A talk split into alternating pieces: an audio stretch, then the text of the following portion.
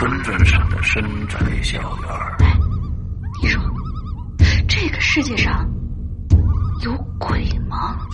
夜幕下的私人旅馆。我杀人了！我杀人了！我杀人了！吃人的泥娃娃。什么东西啊？唯一能够救我的，就是他的人皮。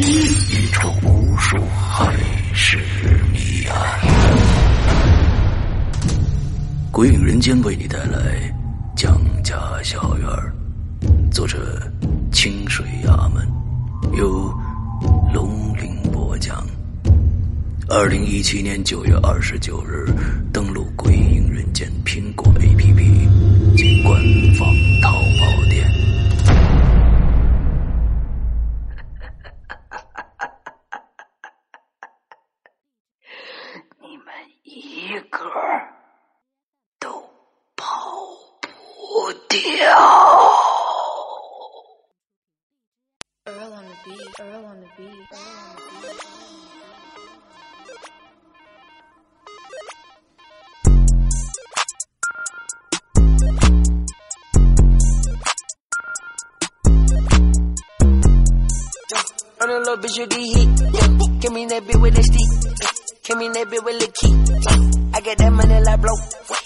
哎，各位听众，大家好，欢迎收听影留言，我是石阳。哟，我是大玲玲。哎，大玲玲对，非常的不值得。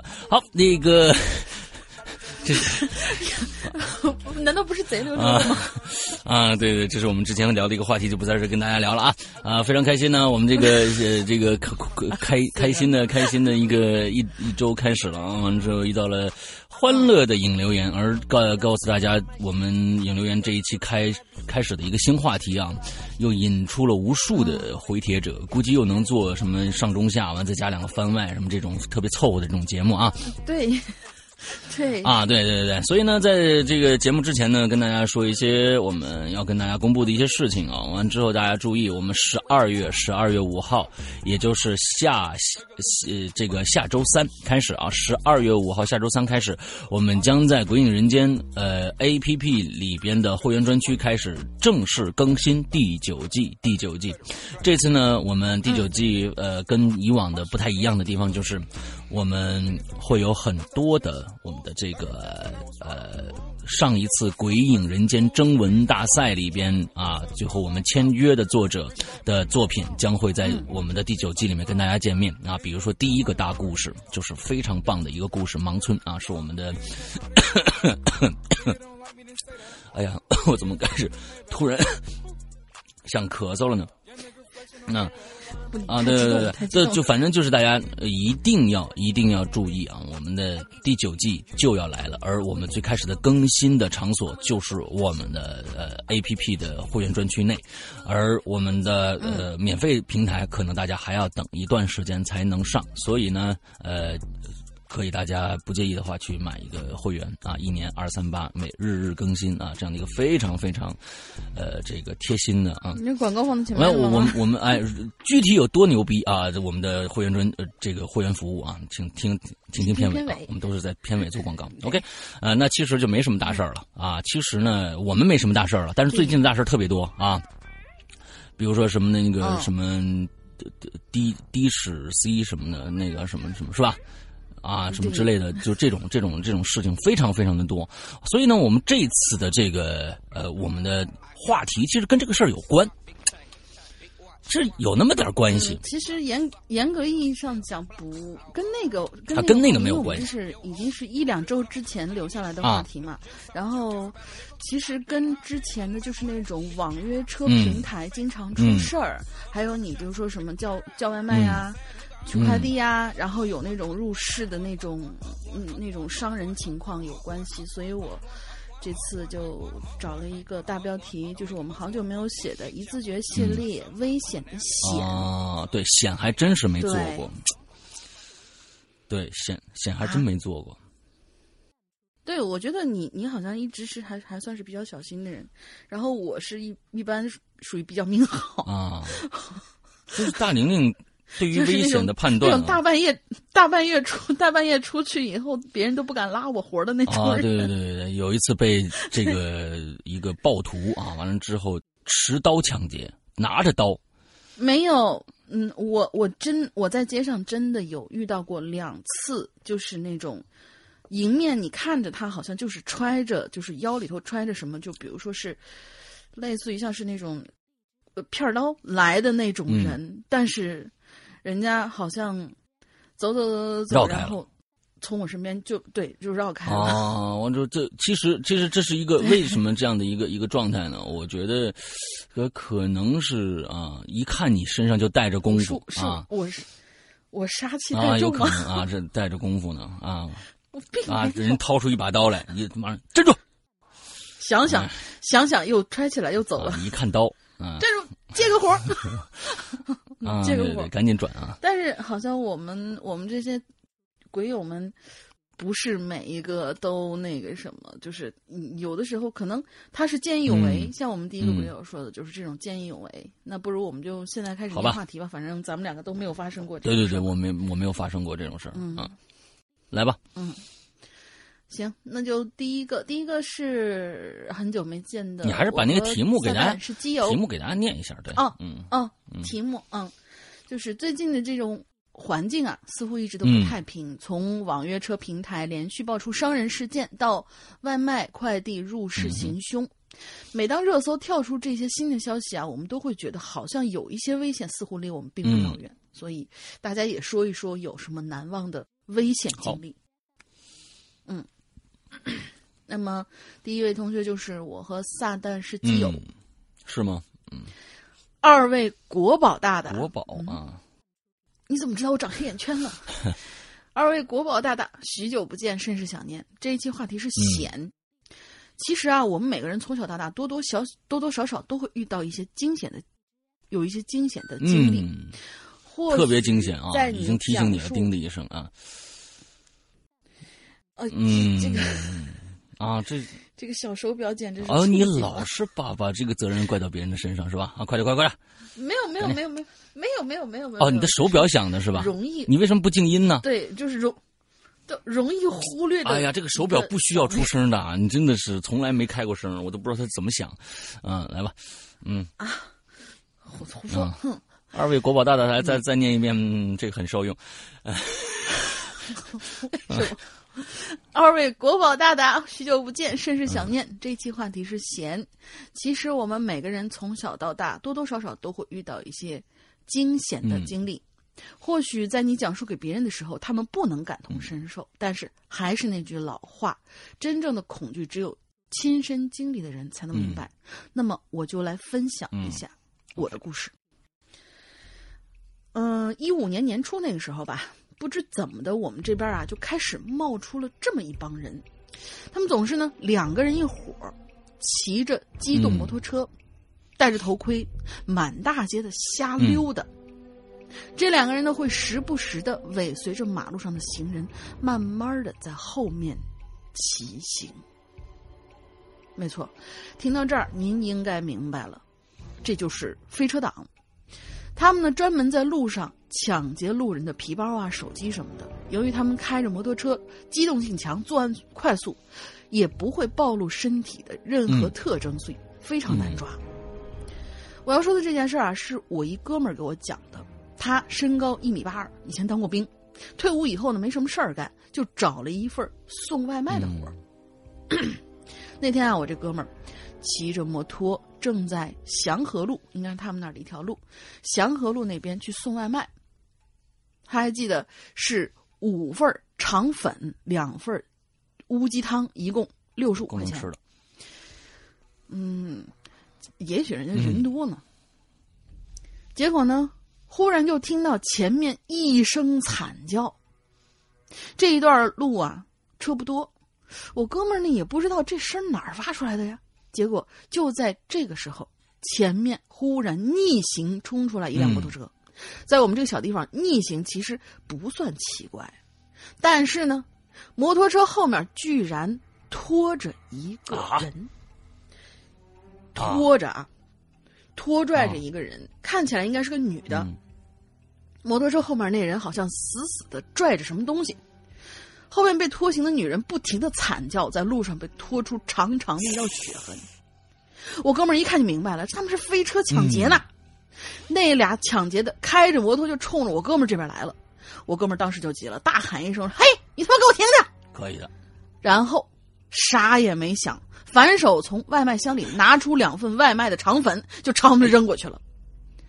这两份肠粉呐，刚出锅没多久，还带着汤呢，特别的烫，一下就呼到前面那开车的脸上了。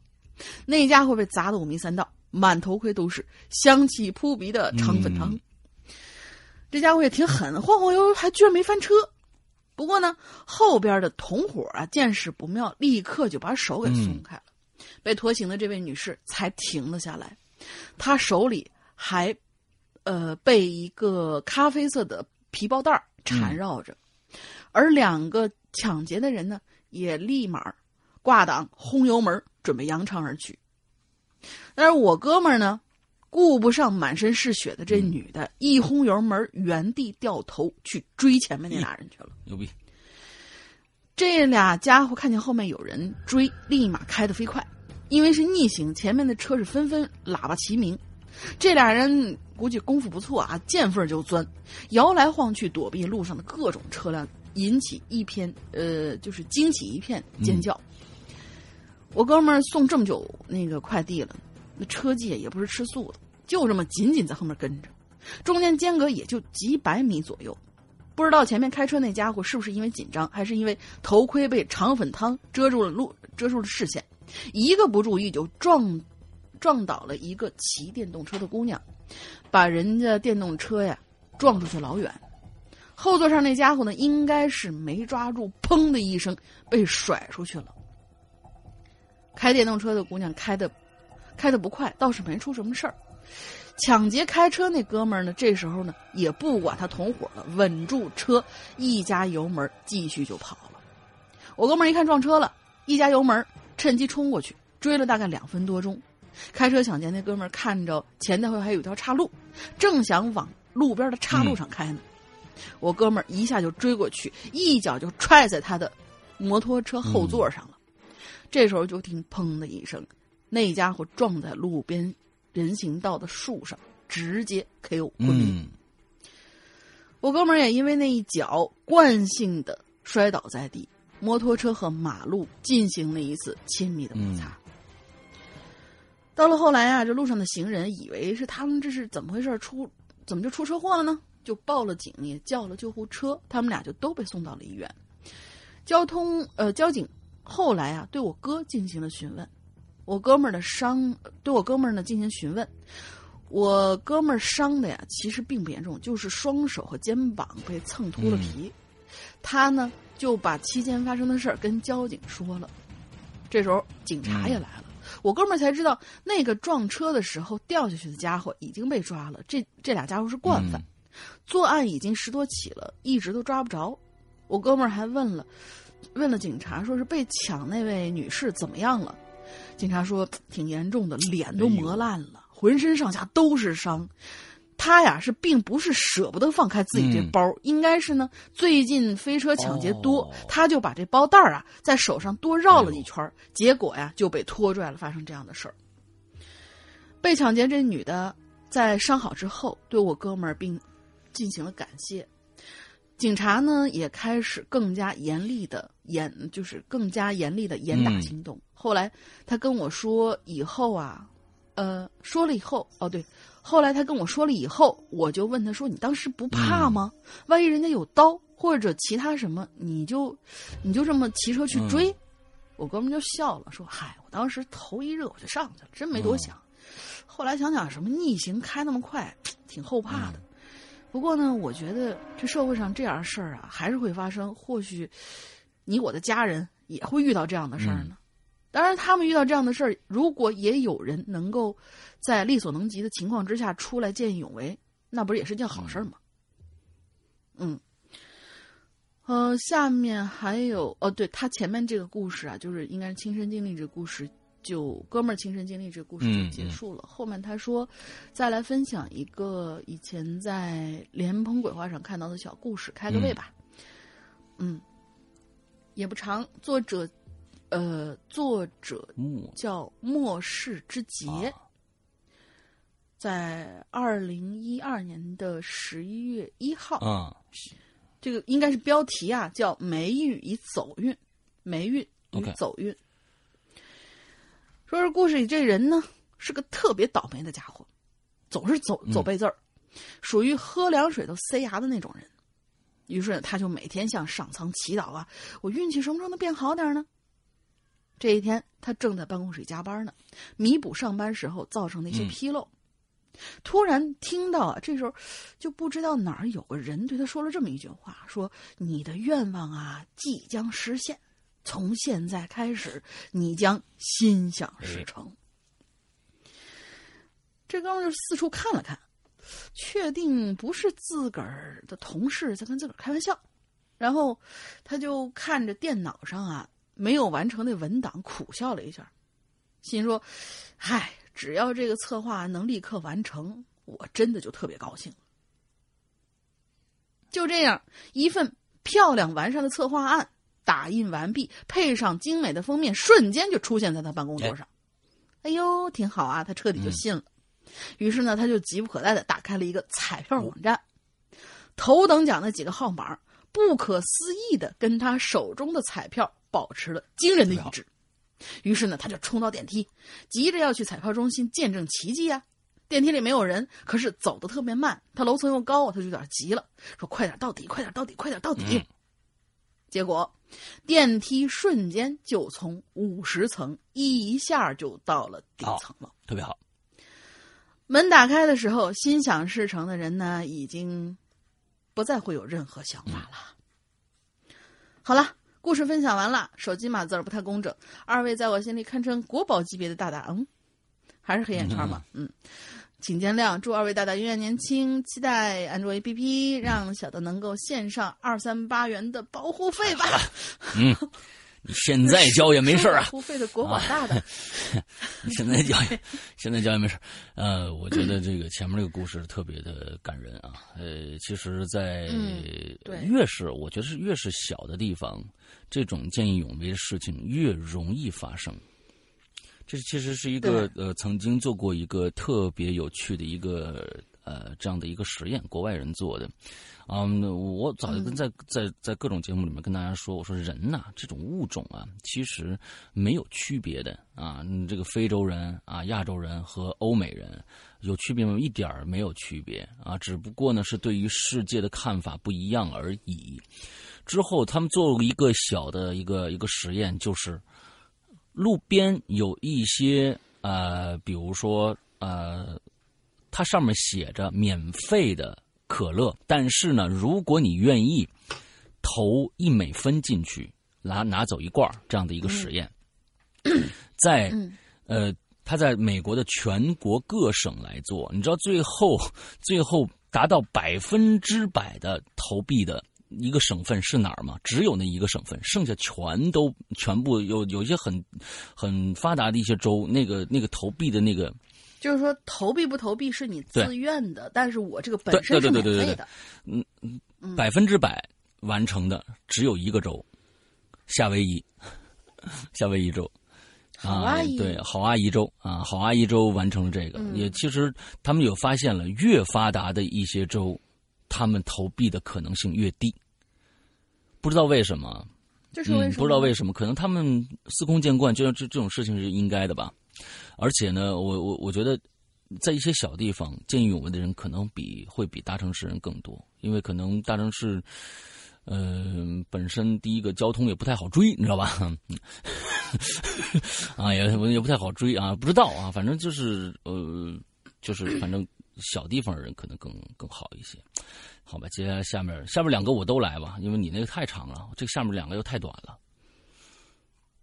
啊，好吧，哦、啊，好吧，哦、你那个太长了啊，好吧，嗯，哦、来下面青林少青林少年的小号啊，这个青青林少年好像是刚刚在我们的这个直播的啊，我那儿那个花椒直播里边突上来了两个星期的一个孩子，我记着这个这个名字啊。对，呃，山羊哥大玲玲好，我是青林少年，感谢您二位在上个话题读到我的故事，我就是小 T 歪头斜眼笑那个。我已经忘记了啊，好，嗯，不无所谓，嗯，好开心。今天关于险的话题，嗯，我知道了，就是有有一个人后倾着身子，然后从眼角看着你哦哦，那个啊，考考研的那位同学，哦，不记得了，呃，我依然有一段特别惊悚的记忆啊。去年年底，我的 iPad 屏碎了，我从网上找了一上门换屏的事，我天，现在换屏还有上门的呢。都你们都懒成这个样子是吧？像那个爱爱爱爱回收，他们那个如果说是你这个城市有服务点的话，是会上门换的，包括上门回收二手机那种。交谈以后，我觉得他上门费太贵，竟然要两百元，谁让你让他上门的？你自己去不完了吗？都可以续一年鬼影会员了啊！这两百元交的太不值了。那两天呢，正好我也是闲，是吧？就问这师傅，我说你能能能能能把我这个。啊，这我把这个 iPad 我拿到他店里面去换啊，这样不就省上门费了吗？对吧？他犹豫了一下，说：“嗯，行。”啊，然后就给我了一个地址，啊，我自己还还开车呢，是吧？啊，还有车，我自己开着车，按照他的地址导航过去。地址显示，大概在海，哎，还是一北京的，哎，大概在海淀与石景山交界的一个地方。哇，这个地方分非常偏啊。可是呢，我越走越觉得不对劲。为什么呀？这路上的车呀和人是越来越少，感觉呢越来越荒凉，像农农村的野外一样。我就纳了闷儿了，这北京五环内难道不是都是开发差不多了吗？怎么还有这种地方啊？哎，终于，我停在了一个叫…… JXDD 的批发市场。啊，咱们咱们咱们想想啊，JXDD 啊，噔噔噔噔，就就就这四个字母进去密码得了，就这四四个字母是吧？JXDD，呃，对对对。对，嗯，锦绣大道，不不不，我一般。有这么地方我一般都会想一个比较贱的名字，我不会想这种锦绣大厦这么辉煌的名字，我一定给他想一个比较贱的名字。那现在还没有想出来啊！如果听众在那附近的人，应该知道那几个字母怎么拼出来的。哎，入门处大门关着，只有一个人形小门，我的车开不进去啊，我就停在大门外，自己呢从这小门走进去。进去以后，我才发现，我勒个去，这个市场好大呀！啊，房子有七八排之多，但多是简易的那种板材拼搭而成。更奇怪的是，所有的房子都是空的，没人嗯，啊，但很多房子上依然挂着招牌啊，比如洗头啊、洗头啊、洗头啊，都是啊。完了，屋子里边呢还有家具，只有窗上的玻璃基本都是碎的。给人的感觉，这儿以前应该很热闹，但不知道为什么，所有的人都没了。啊，你也是恐怖小说看太多了啊！我心中暗骂：这他妈什么鬼地方？正抱怨呢。你不会去的时候，人家还刚撤事儿，或者还没开事玻璃都是碎的，这种那这都这就肯定算像是遗留下来的了。好吧。我正抱怨呢，突然觉得脚下被什么东西硌了一下，我低头一看。不禁倒吸一口冷气，怎么呢？我脚底下有一具尸体，竟然是一具猫的尸体。那个时候正是腊月，天气十分寒冷，这猫的尸体被冻的是梆梆硬，脖子上有伤口，血迹也是冻住的。嗯，看来这东这个猫啊，像是被什么东西咬死的。哦，哎，吸血鬼小镇，幻平师傅。跟他说呀，他在这个市场的七十三号。我的妈呀，要我就走了啊！这哥们儿为了嗯上门费两百块钱开车，我估计啊，你从你家到到到那个地方油费都快了，快差不多了啊！啊，我就一排一排的找啊，找了五十多号的时候，我看到了一个写着“猪肉批发”的大牌子。这店不小，连着几间房子，里边当然也没人了。然而。我却发现了其他的东西。狗，密密麻麻的狗。我天哪，你这，你这这真的是啊！你这什么地方啊？密密麻麻的狗，一只狗发现我以后，所有狗都站起来跑出来对着我叫。哦，它是没有关起来的，还跑出来了。当我想跑的时候，我发现我被这密密麻麻数以百计的狗包围了。他的恶狠，他们的恶狠狠地盯着我狂叫，我的头皮瞬间就麻了。而且我发现这些狗的肚子都是瘪的，它们应该饿了很久了，眼睛甚至都有点绿了。那一刻，我甚至觉得我面前不是狗，而是一群狼。我吓得不敢动弹啊，也想不出办法逃走。他们一边叫着，一边靠近我。我想，如果他们突然扑向我，咬住我的脖子，脖子，我的下场大概就跟刚才我踩的那只猫一样。就在这个时候，千钧一发呀！我就发现一个穿着绿色军大衣的人突然骑着电动车就冲过来了。狗群的闻声退开，那人朝着我大喊一声：“上车！”啊！我急忙窜到车后边去，紧紧抱住这个人。原来，这个就是传说中的幻平师傅。我的天，这是什么故事啊？这个太有趣了啊！幻平师傅啊，总觉得金庸小说里边遇到什么洪七公似的，你知道吧？啊啊！他带着我就逃出去了，好险呐！师傅就说了，北京现在正在开展安全隐患大排查、大清理、大整顿专项行动。啊，就就是去年那个，就是这种板房、隔隔房，就全部要清出去那次啊。这个市场不符合安全规定，人都清走了。原来商户的狗带不走，就都成野狗，甚至疯狗。这个师傅呢，现在在附近一个小区和几个老乡啊拼租了一间房，那个房子是不见客的，那就是见不了客的。而他呢，又对原来自己原来这个市场的小店啊有感情，就约我到这儿来了。师傅说呢，给我修完这一单，他第二天就要回这个河北老家了啊。今年出来一年没挣到什么钱，你明年的应该不会来北京了。他那天还说了很多，我都记不清楚了，因为我当时已经深陷在被狗群啊群狗环伺的恐惧之中，久久无法平静。最后呢，依然祝鬼影人间越办越好啊！石阳哥越来越漂亮，大玲玲越来越帅。听昨天听了失踪，也祝石阳哥的母亲生日快乐，愿老人家这个健康长寿啊！你还是没听懂啊？你回再听一遍。啊，你还是没听懂啊？嗯嗯，对，没点没太听懂啊。不过谢谢不过谢谢。这记得应该应该不是对对对对对不谢谢谢谢谢谢谢啊谢谢。这位青林少年呢啊其实啊我在这儿呢引引出另外一件事情我想跟大家说一下。现在其实在国内的一些尤其是一些什么这个维修啊跟电子商商品啊完了之后有关的一些价格这个问题啊有时候非常非常的忽悠人。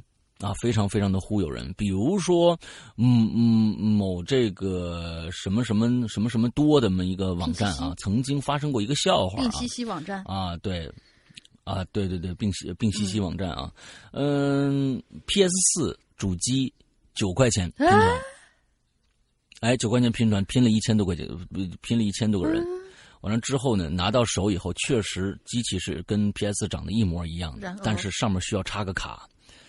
啊，插一个游戏卡变成小霸王，就这种事很多。我告诉你啊，嗯，上面插一游戏卡变成小霸王啊，就是这种事情很多。而且呢，就在前天的时候，我我的一个咱们的一个鬼友给我给我打电话，啊，给我打电话，呃，他发生了一件事情，啊，对他发生了一件事情，呃，之后这件事情呢，我觉得怎么说啊？现在大家要跟大家说，贪便宜没什么好事儿。嗯，在我们现在这个这个这个这个社会里面，贪便宜啊，一定没有什么好事儿会发生的。先首先跟大家这么说啊，这位鬼友呢，就是贪便宜把自己陷进去了。哦，咋回事？嗯，是谁？我不我不说啊，是谁？我不说。但是呢，这件事情我觉得办得很蠢。嗯。啊，这件事情真的是办得很蠢，呃，他也在听我的节目，你听到了以后，我依然是这个评价，你这件事情办得非常非常的蠢。他在网上看到了一个呃咸鱼，大家一定注意咸鱼啊，咸鱼这个这个网站水很深啊，呃，咸鱼非常深。完之后，他看到了一个叉儿的手机，只卖四千块钱，呵，只卖四千块钱，可以面交。嗯可以面交啊，他觉得哎这捞着了，就去了。去了以后也没什么问题，之后也跟对方签了一个什么约，这从这个地方开始就有问题了。为什么要他签的这个约，他签的这个约他自己都没有看，可能啊，具体的情况他也没给我讲的特别特别的细致，他都没有看，就签了这个约。这份约是一个电信约，是一个一个手机的号的服务费的约，嗯要交五千块钱。这个这个东西要交五千块钱啊？之后保就是说五年内你不用交任何电话费，还是七年内你不用交任何电话费？其实这就跟去买那个绑定机是一模。一样的。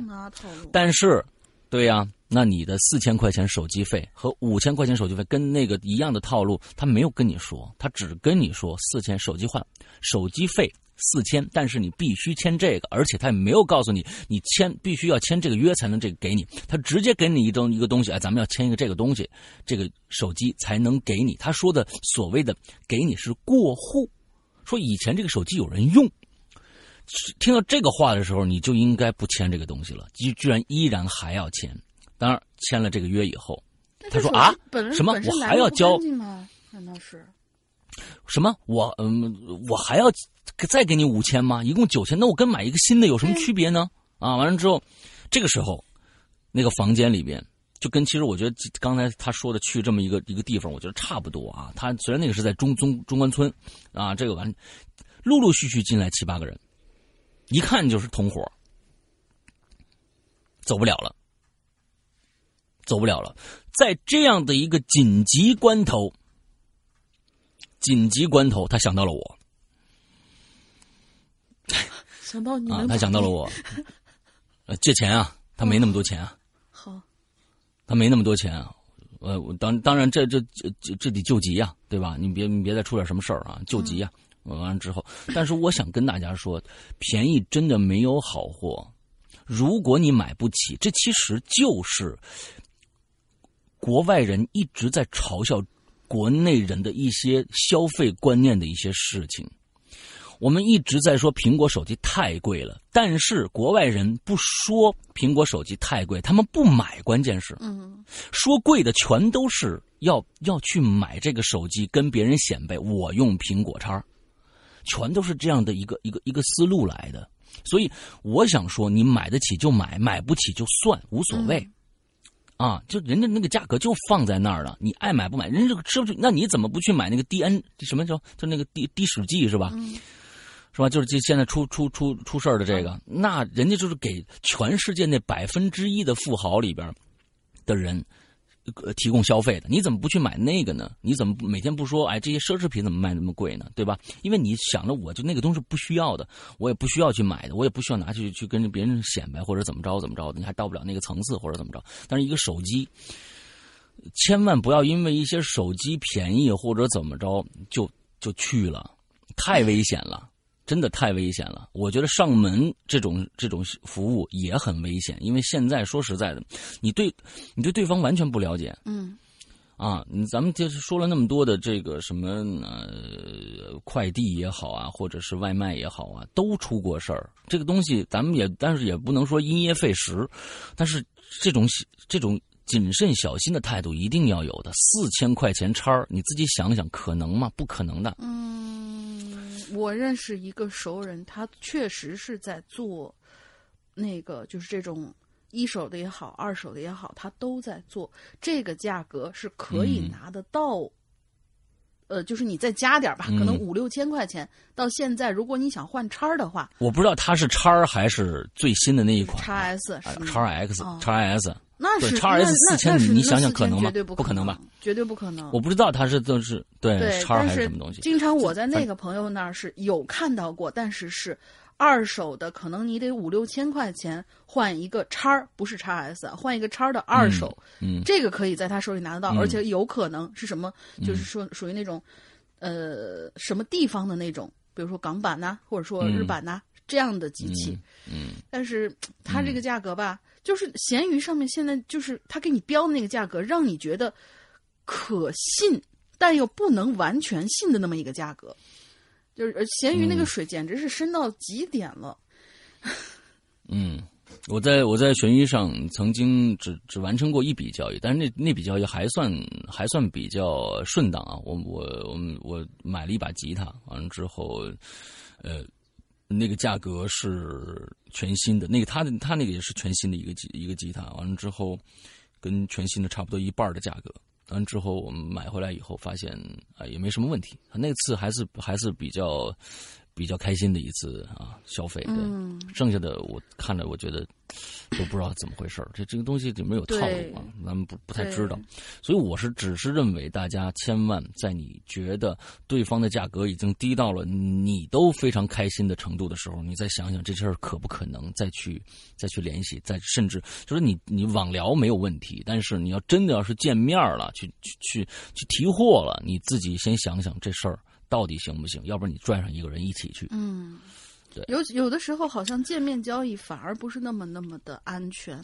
像这种网络上面的话，因为它没有一个中间保障。为什么说我们现在在某宝上面买东西的话，还可以有一个中间保障？是因为支付宝在中间给我们做了一个保障。如果我对这个货物不满意的话，我是可以不不去付给你这个钱，我去可以申请小二介入或者申请各种各样的售后的。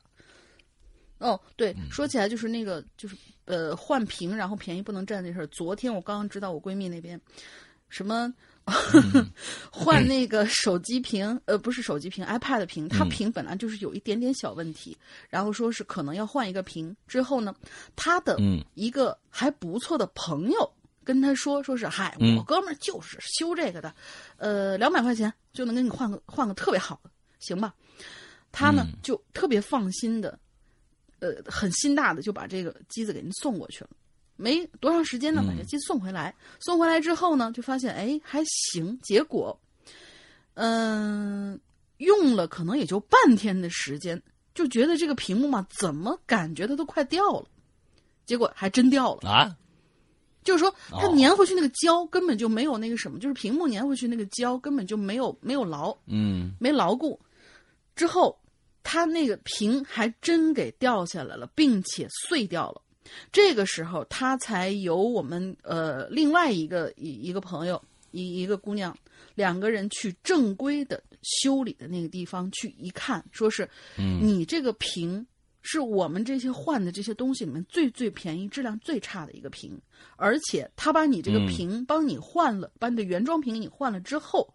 里边就是你这个屏下边拆机的时候，里面有很多边角的小螺丝，原装小螺丝给你卸走了。嗯嗯。然后我啊，把我闺蜜气坏了，说是你给我换这个屏质量不好，我都不会生这么大气。但是你偷我螺丝这个事儿，所以就是，嗯，也不知道是说朋友之间的这个信任度已经到达了一种什么样的一种程度，还是朋友的朋友就。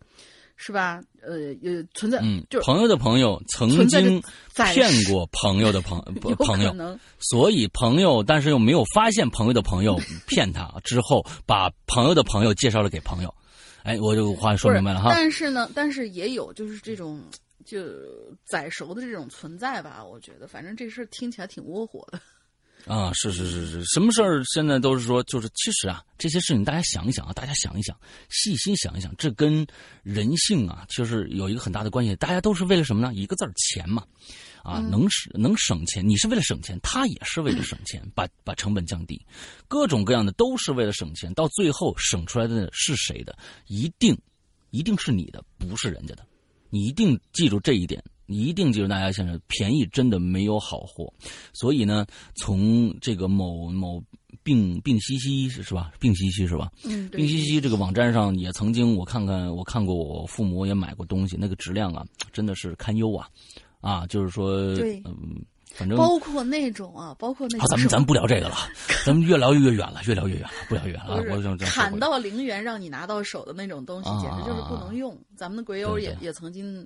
贪过便宜，嗯，贪便宜绝对没什么太好的事情会发生啊，真的啊啊，几率很小啊。对，所以咱们对我我说一个跟咱们群有关的一个事情吧，就是 VIP 群里边，其实有好多人经常会说啥，哎，您帮我砍个价什么东西？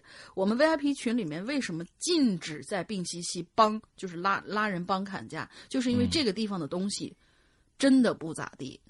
所以我们就彻底把这个就是这一项互助的一个行为给禁止了。所以请大家理解一下，我们是为了你们着想。嗯嗯嗯，好。那这下一个，我再再再念一个，上太短了。大螃蟹啊，对，石阳哥、龙玲姐，你们好。第二次投稿，这次的主题呢是生活中的险情事件。这个呢，就想起了前两年发生一件事情了。那会儿啊，才刚刚毕业，自己租的房子呢比较偏啊，因为这个房租便宜。你看又一个图便宜的啊。冬天黑的早晨，我估计今天看的都是他图便宜的啊。冬天黑的早啊，单位那个班啊，经常是九十点才能回去。啊，下了地铁大概要走个十分钟左右。我们那儿呢一共六楼，我住在四楼。走一楼上楼梯的时候，就听见有脚步声。啊，听见有脚步声，大概呢在三楼的位置。我爬到四楼的时候啊，那个脚步声还在继续。我上楼速度不快，我就算爬到三楼位置的时候，前面那个人也应该到家了吧。对吧？啊，但是一个他一共是应该是六楼嘛，啊，呃，一共是六楼。我到三楼的时候，他应该应该到家，就算住六楼也到家了。但是呢，等我爬到四楼开门的时候，那个脚步声依然还在，我也没在意。我实在是心太大啊！好巧不巧，那段时间呢都要加班，晚上基本都是九十点钟才回家。每次上楼梯都有那个脚步声。咦，这个次数一多，那我必须害怕。那我只能央求合租的小姐妹顺手把我接上去。什么叫顺手把你接上去？啊，你的合租的小姐妹有多么的强壮啊？嗯，顺手还，他接了几次啊？他接了几次也能听见声音。后来和门卫大叔就说了，让大叔等我下班的时候一起上去看看。到一楼的时候啊，大叔带着电棍，啪呀就就就冲上去了，就冲上去了，然后哔就电倒了一个人。嗯，啊，大叔真猛！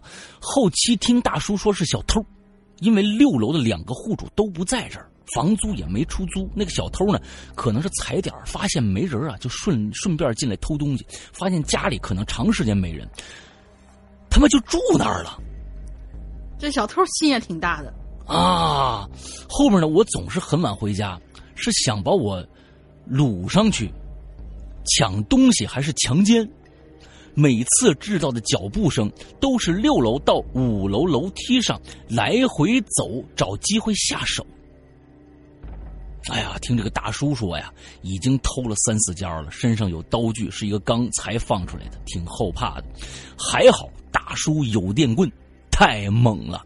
大难不死必有后福啊！我说大难不死，赶紧搬家是最重要的。我跟你说啊，对呀。就是说这个这个东西，咱们不能啊，也确实是啊，就是咱们明知山有虎，偏向虎山行啊，咱咱也不是什么住，你这可还行啊？对，咱们也不能不是。不是大侠，一个个都是女孩子。现在吧，我就真的是啊，就就咱们就是得过且过的一个状态啊。反正今天没事，明天再说，是吧？等真出事儿了，可就真真完了。别贪便宜，但而且呢，加上看上看上这个，呃，这个特别有危险的话，就赶紧找措施离开啊，避免这种伤害。啊，这这是这是非常重要的。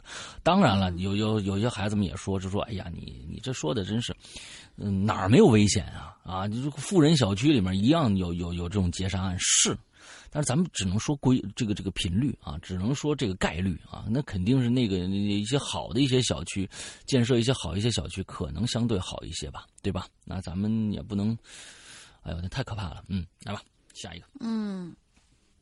下一位同学，很久没见到，丽换换换，向龙你好，好久不见呐！前段日子又上医院了，躺了一个月，一个半月，前些天才被放出来，体重压榨的只剩下八十来斤了。哎呦，主要是医院的伙食不咋地，不过现在已经康复的差不多了，看起来还是个健康的小女僧了。嗯，之前我朋友来探望我，跟我说了说他的事儿，挺可怕的。告诉他现在有点怕自个儿一个人逛街了，都。嗯，怎么回事呢？我这朋友啊，有时候呢挺呆的，但是呢有的时候也会很机智。嗯，他那个时候自己一个人去商场逛街，之后就从某个商店走出来的时候，有个小男孩啊就跟了过来，一边哭一边跟着他。嗯，我朋友听到有哭声啊，回头看了看那小男孩，因为这小男孩跟我朋友距离有点远，所以还没有太在意，以为小男孩应该是找不着妈妈了吧，在街上呃找找看妈妈在哪个店里面。直到我朋友经过饮料店准备买奶茶的时候，店员就跟他说了：“哎呦，小姑娘，你看你弟弟哭的这么可怜，你怎么不安慰安慰他呀？”这时候，我朋友再回头看的时候，小男孩已经站在他身后了。小男孩已经没有再哭了，只是一直抽抽搭搭的，看起来真的确实挺可怜。我靠，这个是拉活的吧？促销的吧？不是我，嗯，这反正这个时候就跑过来一大妈呀，抓住我朋友就就不撒手，就说：“不就一个玩具吗？你不买给弟弟就算了，有必要自个儿走吗？你弟弟我靠，道德绑架已经到了街上了，你知道吧？啊，就嗯，这应该就是属于利用那小孩儿，就是呃，我们看看他发生了什么事儿吧。大家应该嗯经常看这种案例，已经看多了嘛。说是你弟弟追着你走，你还不管不顾，你弟弟被人带走了怎么办呢？嗯，我朋友当年是当时是一脸懵啊，就看着大妈，随口就问，随口就说了一句：“哼，我妈可没那么难看。”说完才想到，我去，这大妈不会是要绑架我吧？没想到这大妈反应也挺快，抓着我朋友手一直没说，说你不买给弟弟就算了，你连我这个妈也嫌弃吗？啊，然后还一直拽着我朋友就要离开那个奶茶店。过后呢，我朋友就用力把手一甩，机智的就说了一句：“我说，哎呀，在我小时候，您不早就把我卖给别人，你还有脸认回我呀？我没你这种重男轻女的妈。”嗯说完，双手把脸一遮，就跑进奶茶店的休息室里，然后反锁，向里边人求助。把手机里的家庭照和家庭之间的对话翻出来，给店里面人看，对他们说：“对不起，我真的不认识外面那个大妈。大妈一直还在休息区的那个门口敲门，让我朋友出来呢。”之后就多亏了奶茶店的人叫了保安过来，这大妈哦才带着小孩离开。最后啊，我朋友给他爸爸打电话，他爸爸才紧张的过来接走了我这位朋友。最后呢，他，嘿嘿嘿嘿嘿，你手机忘静音了吧？什么啊？我听见你那边叮当一声啊，没有，是我笔记本发出来的啊。对你笔记本就不用静音吗？好容易让我逮住一次，啊笔记本静音，咱们的音乐从哪儿来？嗯，嗯，那不管，反正我听到一声那个什么，哎，快点快点快点！你看这种人，讨厌！你才讨厌，哎，气死我了。刚才那个刚才那个是是音效点啊，是你说一句话的音效啊。走开。之后他就对我说，当时他已经看到远方有一个大叔正要往过走了，看起来是同伙。他也是真是急中生智，把大妈的手一甩，然后跑进了奶茶店的。嗯反正现在啊，这种呃，就是这事儿已经完了啊。呃，换换换要做一下总结。他说，就这种小孩儿啊、女生啊被强制带走啊，真的不算什么新闻了。可是这种事情却每天都还在发生的，是我们活得太安逸了，还是我们打心眼里觉得其实人心没有那么坏呢？就算我不是被带走的那个，看到这种情况，我还是会上去制止。嗯，我有碰到过类似的情况发生在别人身上。那个女生很无助的被拽走，不断的哭，不断的喊，却没有人阻止。我是跑过去了，随口喊了一个名字，对她说：“哎，你怎么哭了？这这帮人谁呀、幸好我出来，不然我就要白白等一个晚上了。”那帮人一看有认识的人来了，自然也就放开他的手离开了。之后，那个女孩不断的向我道谢，一边抹着眼泪，一边说不认识他们，他们要把她带走。我知道防人之心不可无，一个女生去插手这类事儿其实挺危险的。可是要我站出来，我我觉得能多少拖延一下时间，甚至于救、嗯呃救下他们的命。那么为什么我不去尝试呢？嗯结束。哦，非常啊好啊好勇敢最后，嗯最后这个这个这个办法其实是非常非常棒的一个办法对，啊。完了，过去过去就就直接反正编一个名字嘛，过去编一个名字，嗯。完了就就把先把对方拉下来再说嘛。嗯。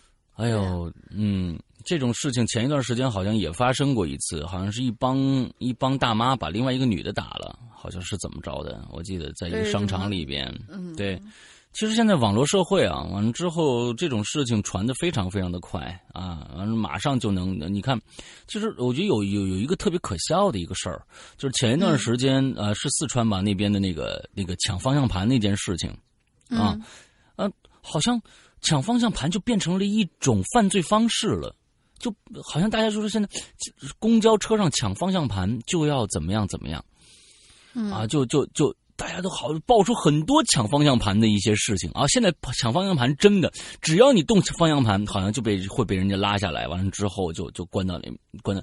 就我觉得这个其实挺可笑，大家自己仔细想一想，抢方向盘怎么会？因为这抢方向盘是是算在妨碍公共安全这一门里边的。我们不，我们不能单单的就是出一件什么事情，我们就去处理这一件事情，剩下的事情好像还是不管的。只要对公共安全造成威胁的，其实都是我们应该去制止的，而且是我们应该执法者去，包括占座。就前一段时间那些事情，让大家就愤恨的，就是说，为什么他们凭凭什么就有这么样的一个底气，就是去占占座？占座这个事儿是多么多么的，多么多么的。就是小到了一个好像不不用去被我们大家来来来说的这么一个事情，对于很多有素质的人，大家觉得我说这个太可笑了。但是在这里边，我觉得有一个大问题存在。那乘警是干嘛用的？我们的执法者为什么不去执法，让我们受害者跟着那个那个扰乱公共治安的那个人一起受罪？我不晓得这是哪门子法律。规定的乘警不能强行让那个人离开，就是说，这是其实是我们我我看了这么多这些事情以后的特别特别重要的一个想法。为什么执法不能严？他在那儿就直接你叫俩人给他拖走不就完了吗？就是在只要拨两个执法者强行让他。拨走的，给他抓走了。这些人看了，估计也不敢了，就是因为觉得哦，每次都是劝说，有礼貌的劝说对方。完了之后，你是挺有素质的，但是对方他要是有素质人，他就不会占座了，所以他不会理你的。所以执法必须要严，这是我们起码就是说这是一个根基来的。这个没有这个根基，那就没有靠山。我们没有后配的可以可以依依盖依依赖的那些东西，比如说禁止吸烟四个字，禁止吸烟那就是四个字，跟法律没有关系。现在有很对很多地方人有那个他也抽烟，但是如果罚的话，你看他还还还敢不敢抽？关键没人罚，还是有人偷着抽烟呢，对吧？那所以其实这个跟字儿没关系，怎么规定的没关系，是人要去执行的。你比如说大玲玲不交作业就得吊起来打。必须吊起来打啊，打的遍体鳞伤啊！你这个才行，下次就不敢了。下次还敢的话，弄死他。嗯啊，啊，太开心了！哎呀，嗯。我我我对对，我要把这些是对对社会上的一些不公正的一些事情全部发泄到一个一个点上去啊！之后大玲玲非常谢谢你，好，就是你在在社会上遇到任何不公不公平的事情，然后就会回来把我吊起来打一顿是吧？哎，对对对对对对对，什么鬼？对，特别好，大家以后找找这个这找这个合作伙伴，一定要找大玲玲这样的人啊！嗯，这这这这才叫荣辱与共，你知道吗？嗯。对，光辱了呀，融了吗？融了吗？没皮没脸，下一个没皮没脸啊！嗨呀，大呃，诗阳大大，龙鳞小姐姐好，我是一枚初三党，你在这留什么眼？赶紧学习去。嗯，可能我的年龄较小的鬼友啊，听鬼影也快三年了，以游客身份在论坛观望了好久。今天看到险这个话题，正好与我最近经历的一件事情有关。OK，废话不多说。话说有一天体育课自由活动。哎，我们学校呢办有那种，我们学校办有那种可以借书的那种图书角。那我和同学呢（括号女同学）准备去借书。这个时候啊，我就看到一个在给这个书啊盖印章那么一个大伯啊，老大伯啊，就是这个学校那个书角有盖一个那种专用图书章啊，他给他盖那个。他看着我们没什么事儿，就问我们愿不愿意帮他盖章。哎，毕竟我们是二十一世纪乐于助人的好学生啊，所以呢，没多想，答应了。啊，这个大伯呀，啊，就在这个这个大伯就就说他呀，他是这个学校图书这个管管书的啊，图书馆管书的人啊，我们帮了忙了，这个就可以找他随便借书。啊，这这是一个，这是一个福利是吧？给先给一个福利啊，先给一个福利，哎，找他借书，还顺便呢拿手机拍了我们俩的照。哦，他意思是不是拍照？是不是说，哎，我拍一张照，我以后能记得你？我估计他是这意思。啊，我我以后能记得你，这我们也觉得不错呀。帮忙了还能多借点书。干完活以后呢，大伯呢就带我们去图书馆了。我天哪！现在这个这个魔爪已经伸到了校园，而且是正式职工了吗？啊，就这种大这种大伯都已经可以开始这种肆肆无忌惮的开始搞一些破坏活动了吗？啊，我看一下啊，一开门，啊，他就让我们呢随便借书。我和我同学自升入这个初中啊，还没来过这个图书馆呢，啊，不知道为什么这学校啊，这图书馆不对学生开放。啊，这什么学校？啊，里边有好多好多书啊，《金瓶梅》啊，《金瓶梅》啊，都是这个书啊。嗯，这怪不得不向同学开放的，我同学都看的眼花缭乱了。我借了几本书，那个大伯呢说，想什么时候还就什么时候还啊，还让我们下次体育课呀再来帮他们盖章。哎，我就特，我们就非常愉快的答应了啊。但是最后啊。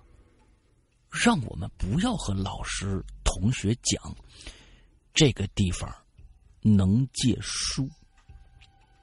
嗯，哎，这就奇怪了。嗯，又是一节体育课，但是老师呢，让我们训练了快一节课，才让我们休息。哎，才让我们休息。呃，我和同学就立马赶到大伯那儿。完了，大伯这个这个还是个人物人设还是非常好的啊，嗯，这个去那儿找他玩去啊，嗯，这个发现呢他不在图书角，我们就去图书馆找他，他当时啊，哎，我们看着他玩电脑呢，看到我们去了很开心的样子，他说想和我们聊聊天我们就聊起来了，因为他是看起来那种特别和蔼可亲那种大伯，嗯。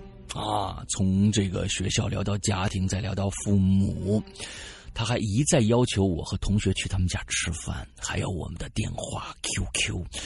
这个时候，我和同学就开始感到奇怪了。多了吧？这个大国热情的有点过头了吧？啊，他还让我和同学帮他选彩票号码，说是中了的话呀，就分给我们。哎，我和同学当时觉得蛮好玩的，就帮他在电脑上选号。当时我同学选前六位，他的手呢还想触碰我同学的手。我同学比较机灵，嘿，就跟大玲玲每次出场一样啊，哈哩闪开了。当我选号的时候，他摸了摸我同学的耳朵，说：“哟，你这耳垂厚啊，有福气啊！”哎，你这是要把人家炖了吃吗？我同学被这一摸给吓着了，这个时候，这大伯就过来摸我的耳朵了。哦，你的耳朵也不错呀，这这这什么什么人？我当时心里想，你要干嘛呀？于是噌的一下，也跟大林一样跳开了。我和同学呢都感到不对劲，就推说要下课了，得回班了。那个大大伯说：“下次再来啊。”嗯。走到回班的路上，我和同学都感到十分害怕。我们这才认识几天啊，啊，就过来摸我耳朵来了。但是我们又怕是那个大伯别太热情了吧？啊，对我们没别的意思。回到家，那个大伯就开始问东问西。啊，回到家，那个大伯就开始问东问西，什么意思？中午吃的什么呀？是通过手机短信吗？这没写清楚啊。嗯，有可能是。啊，中午吃的什么呀？要不要来我们家吃饭呢？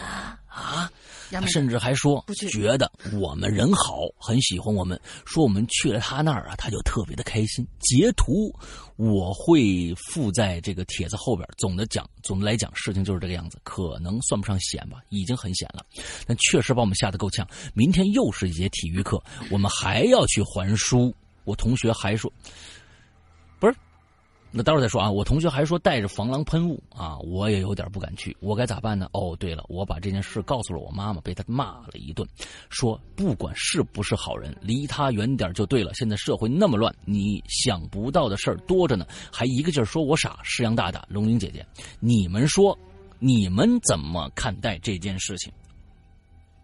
这件事情啊，借书，我觉得友好是正常的，但是太过热情，而且把你所有的这些信息全都摸得这么透，然后还上手了，这个就有点儿，就是人之间，就是我觉得刚刚认识，或者说是。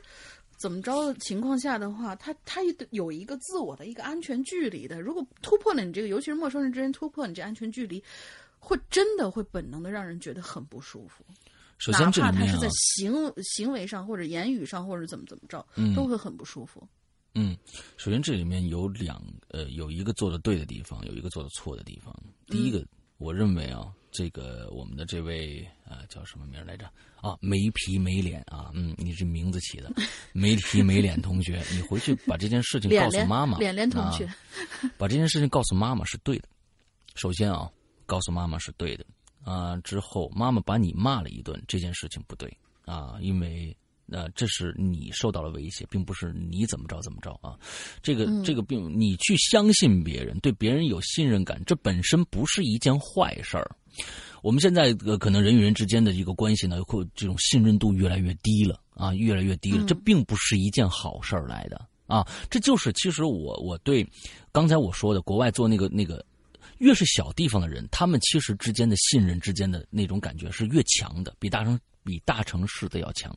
倒是的，对，那比大城市的要强。所以，呃，这件事情你妈妈做错了。首先，我觉得你如果跟你妈妈的关系比较好的话，可以提醒她一下，说这件事情不是我做错了，而且是不是我们应该跟学校方反映一下这件事情？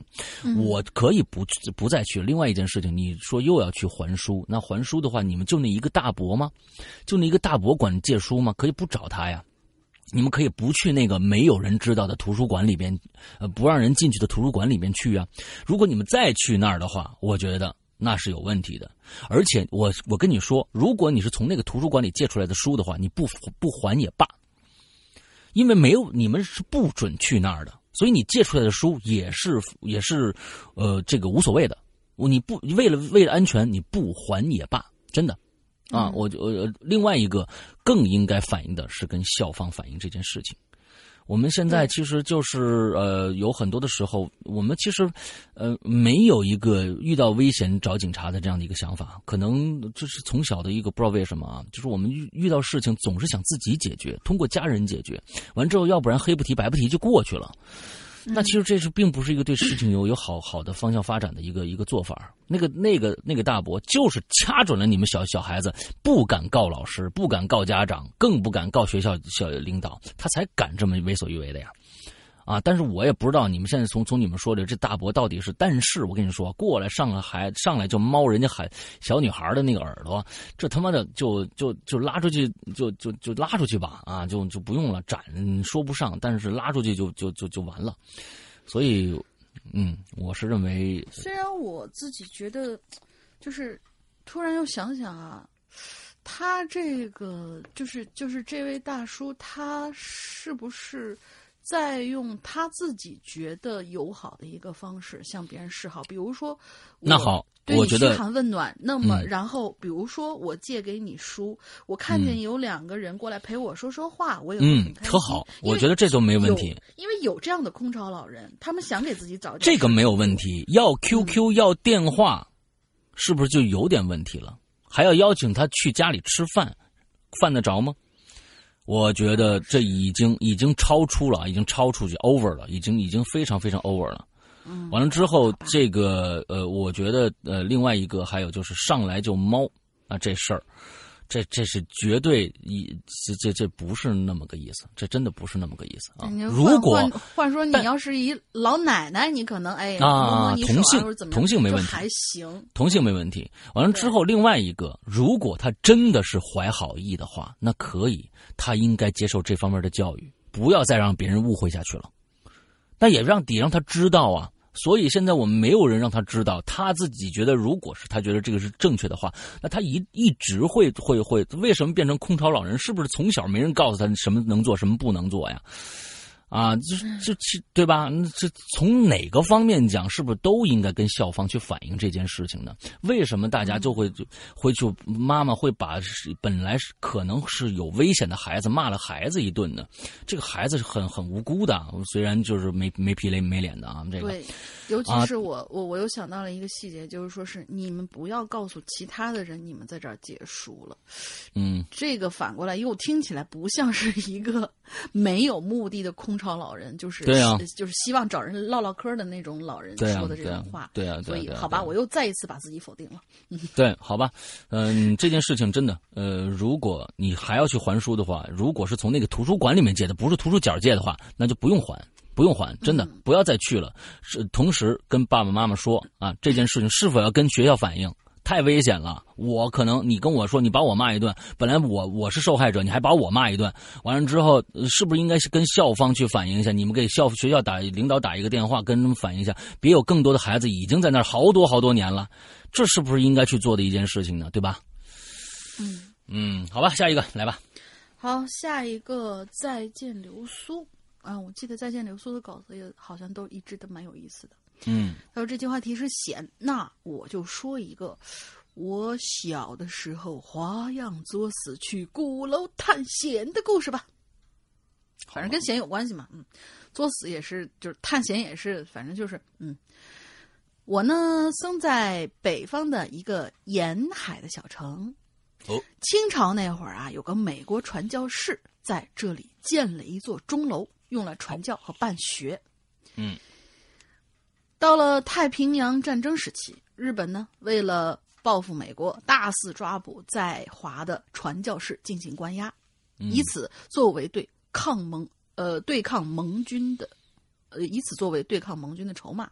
嗯哼，而这座钟楼就被日军改造成了敌国人员生活所这样一个地方，并且一度成为了中国境内最大的集中营。嗯。这座集中营啊，最近几年经过翻修，已经建成了历史纪念馆了。但在九十年代末，它只是一个普通的危楼，下文我们简称它为鼓楼。OK，古代的鼓。这座有着一百多年历史的欧式建筑啊，位于一个中学的校园内。因为年代久远，楼内的设施腐朽，随时都有坍塌的危险。我怎么想起八十一号了呢？所以九十年代呢，那会儿啊是严。禁外人进入的，嗯，因为神秘，关于他的各种各样的传说呀，就自然而然的成为人们茶余饭后的谈资了。嗯，让我印象比较深刻的呢，就是我姑姑给我讲的一件事儿。八十年代末那会儿，我姑姑就在这所中学啊读高中了。那年呢，这所中学、这所高中出了一桩案子，说是有一个学生把自个儿班的班主任杀死在办公室里。第二天，其他老师上班的时候打开办公室门，就发现办公桌上赫然摆着一颗脑袋。嗯，据我姑姑回忆啊，那个老师跟遇害老那个学生跟遇害老师平常啊没有什么矛盾，俩人性格呢也都还挺平和的，就是不知道为什么会突然一反常态，导致了这场悲剧。值得一提的是。这间惨案中的这老师办公室，就正好是紧邻着那栋鼓楼的。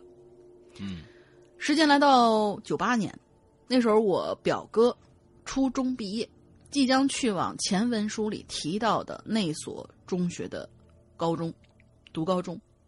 于是暑假一放呢，他就迫不及待的拉着还在上小学的我呀，先去一探究竟。同行的还有表哥的两位同学。我们一行人，在校园里面从中午玩到了傍晚，最后大家一致决定，咱摸黑去那座鼓楼探险吧。嗯，反正因为那个年代啊，这娱乐活动有限，熊孩子之所以熊呢，这大多呀真都是闲出来的。临近傍晚的时候，夕阳呢把天空染成了一抹橘红，鼓楼在周围。鼓楼被周围方方正正的现代建筑环绕着，显着格外的孤独。暑假的校园里也没什么人，我们一行人呢就围着鼓楼绕了一圈嗯，可是特别失望，因为这大门紧锁呀，根本就进不去。一楼的窗户全部都被网格状的木栅呃木质的窗框给封死了。表哥他们很不甘心，觉得即便进不去，那强烈的好奇心的驱使下，那至少也要透过窗框往里头瞅瞅吧，看看这传说中的神秘鼓楼里头到底啥样子呢？这个时候天已经很暗了，我呢也不记得自己当时是怎么想的，可能就想着，我我在大孩子面前，我不能说，我要展现自己，然后我就自告奋勇的打了头阵了。啊！我搬了几块砖，垫着脚，然后呢，就把脸呐凑进了那个网格状的窗框子。木质的窗框很破旧，所有的窗户都没有玻璃。当时是那年最热的几天，即便是傍晚也是阵阵热风。但是我的脸在靠近窗户的瞬间，却感觉迎面吹来的是一股子凉风。还伴随着一股腐烂的木头的霉味儿，味道有些刺鼻。我就抻着脖子啊，努力想看清楚里头到底什么样子。无奈里面太黑了，只能是隐隐约约的看到一些物件的轮廓，比如说桌椅什么的。嗯。但是随后我就听到了一些很细微的声响。哎，这些声音对我来说好像很嘈杂。仔细听，就像特别多人在一起窃窃私语似的。那声源应该离我有一段距离。嗯，我当时没害怕，可能因为年龄小吧，对这种事儿没概念，反而还努力的去分辨这到底是什么声音。此时周围的空气氛非常的安静，由于我过于专注。所以，突然听到有人喊我名字的时候，我这才吓了一跳。原来是我表哥，他看我盯着里面那么长时间没有反应，就跑过来问我：“什么情况啊？”说起来特别奇怪，表哥的声音刚落，楼道里的声音也就跟着戛然而止了。嗯，那种感觉就像是里面的人突然发现外面有人偷听，然后突然停止交谈一样。嗯。表哥就问我看到啥，看到啥没有里头？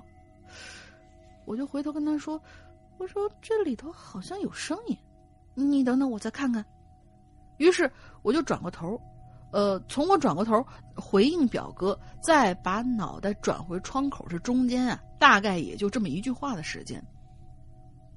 而当我再一次把脸重新转回到窗口那一瞬间。窗口的那一边也就是楼的里边，不知何时赫然出现了一张脸，隔着破旧的木栅栏呐，跟我四目就这么相对上了。从我对上那张脸到我吓得跌倒坐在地，中间大概也就不到两秒钟的时间，但也足以让那张脸深深的就刻在了我的记忆里。嗯，那是一张男人的脸。虽然楼里面漆黑一片，但是由于那个人的脸太近了，夕阳的余晖透过窗框打在那张脸上，除了阴影部分，我看清楚他苍白的皮肤和浓密的毛发。最让我浑身发麻的就是那双布满血丝的眼白，瞪圆了两只眼睛，死死的就那样盯着我。那种眼神既不像是愤怒，倒也不像是惊慌。说是瞪，倒不如说他的眼珠子本身就长得是那个样子，感觉随时都会从眼眶里掉出来一样。我跌倒在地上之后，顾不上屁股和手掌的疼痛，嗷的一声，转身就狂逃。而表哥他们这时候也看清楚了那张脸，一声“妈呀”，大家就四下逃窜了。嗯。我一路狂奔到学校门口的传达室，直到看见传达室的大爷才停了下来。大爷这时候也看见我，我当场就哭了，就语无伦次。大爷那个脸，我看那个什么，他们他骂我，嗯，这对，反正语无伦次，就跟大爷表述了刚才事情的经过。因为我们四个人是骑着自行车来的，车子放在学校的车棚。当大爷带我们返回车棚的时候，看呃带我返回车棚的时候，看到表哥他们已经在那儿等我了。我们被大爷数落了一顿，几个人呢就灰溜溜的回家了。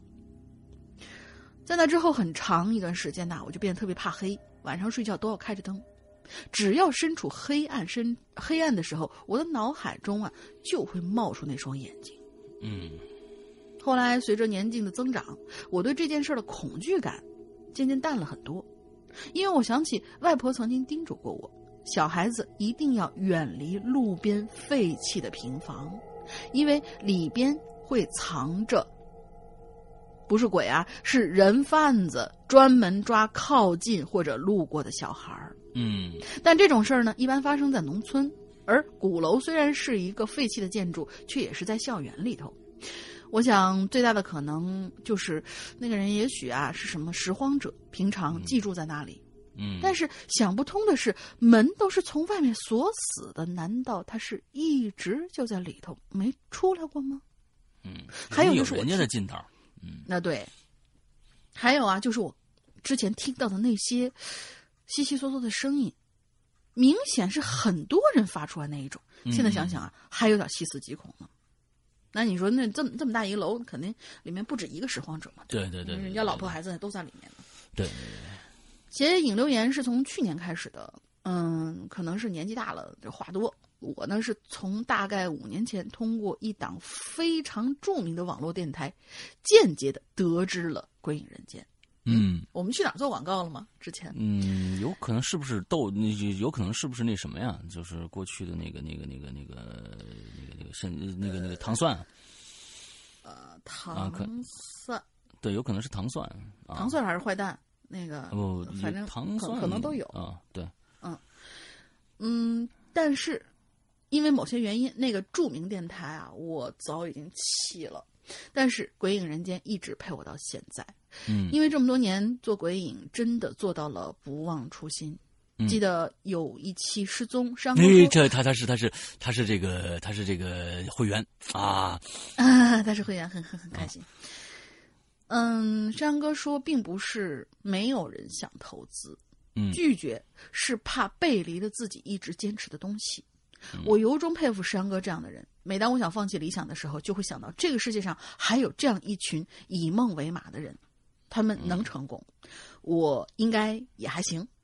最后，希望鬼影人间可以一直走下去。等将来有一天我们鬼友们退休了，每天都还有节目可以听。嘿嘿，歪歪一下，山哥不要有压力哈。我说你们都退休了，我得多大了啊？就是万一，嗯，几十年以后这个退休年龄放宽的话，就是你们退休都已经八十了，那十二个就是，对吧？已经入土为安了，不是啊？不是，那真的是鬼气森森的在跟你们讲。哎，没错，没错，没错，没错。那个时候如果还能给你讲故事，那你就要考虑这个事情事情是否真的有灵魂鬼这样的一个东西存在。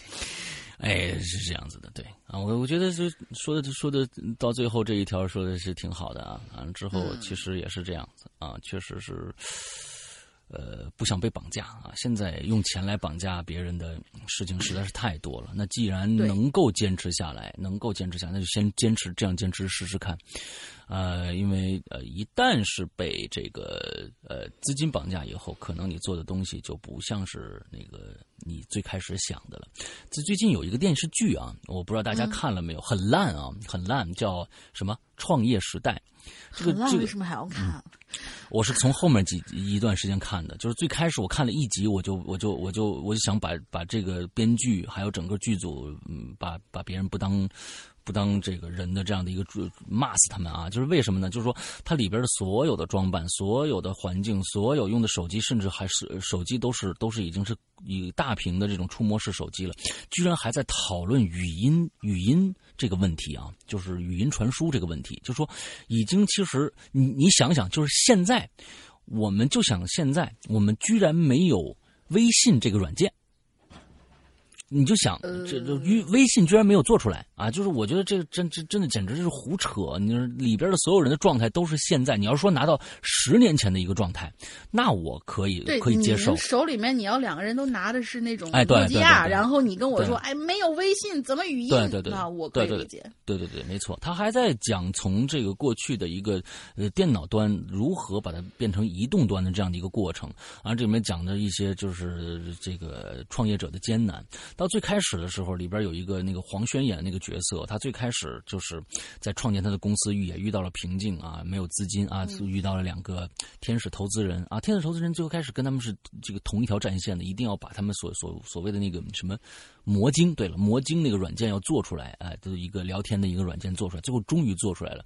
但是这个资金虽然看上去好像是啊，那做大了，做强了，最后所有人又把这个股份又把卖掉了，把魔晶又被卖掉了。完了之后，好像感觉是特别悲壮的一个故事。其实我就是讲，现想，因为里面黄轩那个人，他是一个。一直坚持梦想，一直想把自己的东西，他想做，啊，中国的乔布斯也好，或者做什么什么也好，他有这样的一个理想，想做，想做一个属于自己的一个这样的一个软件。我的天哪，什么什么快递啊？嗯，我们不是我们家猫在敲门。你猫在敲门？我对我给它留了一个门缝儿。你们家怎么猫猫比你还壮吗？能敲这么大声？啊，那个门缝前面是有一个挡板，它每次要爬过那个挡板，它才能进来。啊，我接着说刚才我那个那个那个感触还是挺深的。最后，其实我觉得那个片子最后搞得好像非常这个，呃，其实就是个伪光正。最后那个片子就是说，你在现在这个时时代，你多有理想，都要向这个资金、资金层面的这这一层去屈服。啊，去屈服。所以，之所以为什么一直不想让各种各样的钱进来，就是想，我如果能坚持下去，我就像现在这样，可能没有没有什么大钱挣啊。我身边，你像大玲玲，依然依然在水深火热当中。但是我不至于，不至于，不至于 啊！对对对对，啊，就不想不想挣那么多钱。完了之后，挣那么多钱，只能会给自己带来很多的可能。可能我觉得，也不是说不想麻烦越多。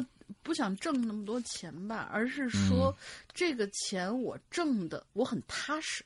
嗯嗯，没错，而不是说别人给了你一笔钱，好家伙，这人要给我提什么要求啊？我拿着这笔钱，我胆战心惊的，我我我说实在的，我曾经想过，如果真有人给我给我投资的话，我这钱该怎么花？我也想过，我真的不知道该怎么花，因为我觉得现在够了。大家，我在我每天就是做做这个东西，大玲玲也是啊。完了之后就做一些自己喜欢做的事儿。不需好像也没有什么太需要钱的地方。我我在做一个租一个北京的一个什么地方建一录音棚，有必要吗？没必要。巨大的一个 house，然后把我们都都搬那儿，然后每天朝九晚五打卡，这样，这是吧？可能 在很不好玩了。可能在很多呃有商业头脑的人看来，就是你们这就是傻，你们这根本就不会经营。但是我觉得我们也很快乐啊，很快乐就好了。我觉得很多事情。其实就是靠傻傻的坚持吧，很多事情其实都是这样子。OK OK OK OK 啊，比如说我们老大干的这件事情，嗯啊，龙鳞现在一直是我们的一个合作伙伴，也可能是我一傻傻的干的一件事情啊。别，嗯，好吧，啊，我们都回 每次我们不管什么样的问题，不能把我名字收回去啊。那云字我还想要呢。对，不能，我们每次的不管谈什么样的问题，最后都能落到大玲玲身上啊。为什么这也是一个能力啊，也是个能力。就是因为你只有这么一个人可以黑啊。没错，没错，没错。你像剩下的什么，咱们现在那个，你你你要你像那个英子敢黑吗？我的天哪，那人家人家是玩黑社会的，呃，那个那个啊，好吧，我不敢黑啊。好，我们下一个啊，楼小楼，楼小楼啊，这也是将是我们在第九季啊，我们《鬼影人间》第九季呃其中的一个故事的作者啊。好，那石阳哥、大玲玲晚上好。波如平静的生活当中，其实藏着很多的危险。当我们步伐平稳、春风得意，就会蒙蔽你的双眼；但当你一脚踏空，生活灰暗时，危险就会随之显现。要有一颗警惕心呐，居安思危呀！就算遇到了这，就算遇到了艰险和凶险，人生路坎坷也是人生的一部分。当许多年以后回味、回首品味时，那些就会是一篇篇曾经发生过的事情。啊，前面这个啊，嗯，回首品味，尤其这句话，你要干嘛？回首品味时，那些就会是一篇篇曾经发生过的事情。这是一个废话，你知道吧？嗯，不是 曾经。就是回他的意思，应该是说你曾经经历过的那些之后再回想的话，也就是一个故事而已，给别人讲一讲，你信也好，不信也好，就是个故事。哦，你这个说的是故事嘛？人家说的是故事，跟事情可是两回事儿。对，那就我觉得那那些也仅仅就是一篇篇曾经发生的故事。仅此而已，哎，这样的话，我觉得就就就说的说得通了啊，嗯，对，好，下面两个故事由真实事件改编啊，你看啊，改编了啊，不知道从什么时候起，我拿起笔就不会说人话，只会把曾经经历和长久以来的阅历编成一个个又一个个的小故事，一个个又一个个，这个我是啊，好吧，头一次听这样的一个。河活河活水，第一个名字叫河活水，这是一个名字吧？啊，河活水啊，是不是秋水的意思啊？我不知道啊。河活水，嗯，我的对面是一个青春靓丽的女孩，她是我的网友。哎，我们在一个聊天室里认识的，聊天室的名字呢啊，不提也罢。女孩就问了。呀为什么呀？你约了几次了，你才出来呀？啊，我就说了，哎，其实啊，我很不喜欢和网友见面的 啊。我就赶紧解释，我说啊，不不不不，我不是只不不想跟你见面，只是嗯，女孩见我语无伦次了，好奇的问。娘，你怎么了？为什么不想和网友见面呢？对对，这郭德纲的说法对吧？啊，娘，这女的都前面都要加个“腰”啊。这女孩这么认真呢，我只能说呀，呃，那那那那，我给你讲个故事吧，真实发生的哦。嗯，我又说了啊，我说，哎，你你知道咱们那个聊天室以前发生过一件事儿吗？女孩摇了摇头。啊，我继续说，哎，事情是。这样的，那个，咱们聊天室啊，有个女孩啊，叫秋水，啊，叫秋水，啊，那个，这个在哪儿？错了，串行了，串啊，错了，有个女孩叫木夏，有个男孩叫秋水。看就看串看串行了，看串行啊，那个那个那个那个那个那个事情是这样的，我就说怎么找到秋水呢？啊，那个聊天室啊，有个女孩叫木夏。啊，木头的木，夏天的夏，有个男孩叫秋水，秋天的水，这俩人呢，经常就在一起聊天那是二零一四年，啊，那天夏天，俩人啊就约着见面了，啊，好像是九江，还在聊天室里发了俩人合影呢，说第二天啊，俩人去爬庐山，结果。然后结果怎么了？女孩就赶紧问啊，我就说，结果两天以后聊天时，有人说自己是九江人，看当地报道说庐山上失踪了两个游客，一男一女，哟，他们失踪了呀！女孩急切的问啊，我继续说，这后来那女的是找着了。啊，是在山崖下的水库里淹死的。男的没找着，女孩惊恐的就问：“哟，女孩不会就是木夏吧？”，我就点了点头。我女孩默然。很久以后啊，我们俩人才慢慢缓过来，聊了聊其他的话题，那气氛呢才转好。接着，这个我就约女孩啊。第二天去漂流，女孩也答应了啊。付账的时候呢，我掏钱包，不小心呢，身份证掉地上了。女孩呢，眼眼疾手快，给我捡起来了。送女孩回住处，临走时，女孩好像想起什么了，笑着说：“哟，不好意思啊，我刚刚看你身份证名字，我想不到你名字这么古怪呀。”啊，我笑笑说呵呵：“是吗？小时候家人给我算命了，说我命里啊。”缺火和水，啊，于是呢，就叫火水。女孩说呀，很有趣呀，哟，那你姓什么呀？我才意识到，女孩捡起我身份证的时候，只看了我的名，没注意到姓我就说了，我的姓也特别的怪，我姓禾苗的禾。女孩的嘴里念叨着：“河火水，哟，好怪呀！”我说呢：“对对对，我就是河火水。”他就是秋水啊！哟，真棒哎！咱们俩玩去呗，咱们找一找有水的地方玩呗啊！嗯，他的意思就是说，当年的那个人就是他啊！就这这这是楼小楼惯用的一个技巧啊！他刚当当时刚说那夏目时候，我就差不多知知道这个结果是什么样了啊！啊，这惯用的技巧。好，下面看看张太太的梦，摘自张小姐讲述的一件怪事改编。啊，张太太的梦。周末的办公室一片寂静，抬头一看，整个屋一个人都没有了，只剩身后一个风扇，发发发的吹着。开会也没人叫我。行了，那几个小时坐下来，终于一切都忙完了，归于寂静。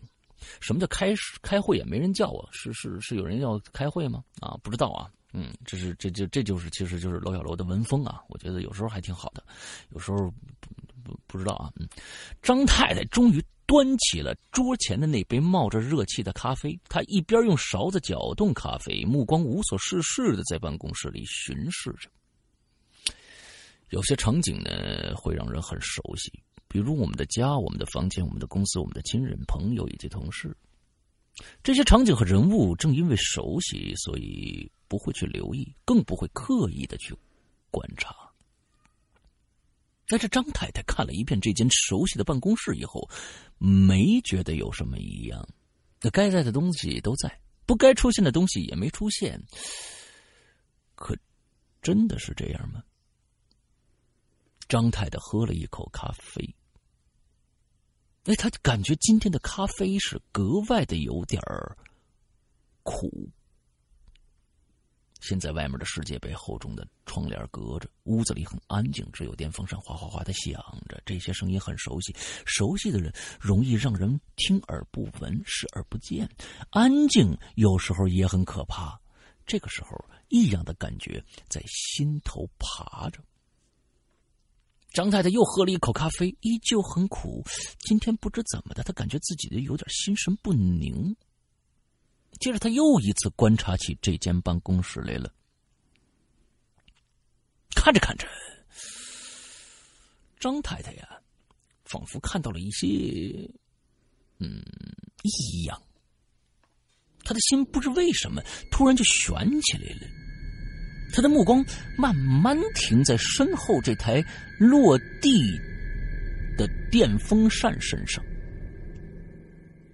嗯，张太太第一次发现这电风扇很乖。那个上面那个大的那个圆的扇头很大，身子很细，看样子像一个畸形的大头娃娃，在不停的慢慢摇着头。他的身上贴着一个牌子，骆驼牌嗯，骆驼牌沙漠骆驼。是这台电风扇不对劲吗？它很正常啊。电源插头插在插座上，并没有停电呢，依然自己还在转呢。风扇看起来也牢牢的，更不会转着转着就这扇儿就会飞出来。可到底哪儿不对劲呢？想着想着，张太太觉得这间办公室啊太安静了，出奇的安静。她突然心有所动。把手伸到电风扇的开关处，按了一下，吧嗒一声，这电扇可就停了。随之，他的身子却转转了起来。随之，他的身子却转了起来。我没明白啊！转着转着，张太太忽悠一下醒了。眼前面是一个梦啊。但是我没明白，就是电扇停了，身子转起来是一个什么样的一个造型啊？忘了，原来他靠在桌子上就睡着了。刚刚经历了一场梦，张太太心虚的抬起头，看见办公室里头人头攒动，同事们呢都在各自的位置上工作。他突然想起来，他回过头看了一眼，背后空落落的，那台古怪的电风扇就不见了。张太太呢，就赶紧问同事：“然后，那电风扇呢？”嗯，同事疑惑的看着他，还说：“什么电风扇呀？咱咱不是有空调吗？”张太太这才想起来，往空调的方向看过去。梦的尾巴还没有彻底溜出视线，张太太觉得这个梦很怪异，但很真实。他想到自己最后按了一下电风扇的关闭键，就突然醒过来。这么说，那台电风扇是梦的锁，钥匙是关闭键。哎，给给自己的一个心理暗示啊，有心理暗示。他觉得电风那台电风扇是梦的锁，钥匙是关闭键，只要关了就能从梦里醒来。接着呢，张太太就回家的，在回家的路上是胡思乱想起来。这个家呢，总是温暖的、亲切的，令人轻松的。孩子拥向怀抱，爱人亲密的微笑。张太太很快就把这事儿给忘了，看上去一切归于平常。张太太在客厅里陪孩子看电视，这个时候爱人走过来说：“哎，上次你说空调吹久了对身体不好，我今天在路上啊。”买了台电风扇，张太太冷。电风扇这个词儿让他心存芥蒂，他很在意的问了一句：“要什么电风扇呢？”爱人就说了：“哎，已经在卧室里转开啦。”张太太走进卧室，一下就僵住了。一台大脑袋、细身子的电风扇，正在来回慢慢摇头，上面贴着一个标志——骆驼牌。这个时候，电风扇发出了一阵诡异的声音：“什么鬼魅传说？什么魑魅魍魉妖魔？啊，那个啊，对，别刷抖音了。”嗯。啊！张太太的手在颤抖啊，她无法确定自己按一下这台电风扇上的关闭键，会不会又从另一个梦里边醒过来呢？平静的生活一下子出了轨了，真实的世界就变得飘忽不定了。晚安。前几天梦见了二位路过我所在的城市，我当然要尽地主之谊了。众多人中，我一眼就认出了诗阳哥，再一眼看见了旁边站着一位长发女孩，我心想这肯定就是大玲玲，笑着打招呼过去，带着长久以来的疑问，认真的去看大玲玲的脸，发现居然没有五官。最后，所以我是个饼是吗？啊，你是个锅盔啊！啊，你是个锅盔啊！那这个这个好，这个好啊！我是一饼啊！其实我觉得上面这个故事啊，呃，电风扇这个故事啊，呃，我是认为一直认为楼小楼的笔，呃，这个文法跟周德东的非常的像。而且他叙述恐怖的方式啊，也是非常非常的像的，就是通过一个非常不，呃，不怎么熟悉的一个东西，他看着就不对劲，就在心里面种下了一个结，完了回去就发现这东西好像活过来了，或者怎么样，跟他的生活打起了各种各样的一个交叉。哎，这其实我觉得特别像，但是我很喜欢这种文法啊，非常的舒服，念起来舒服。嗯，好。谢谢刘小楼那，你的故事呢将会在我们第九季啊出现。OK，来，就今天咱们最后一个。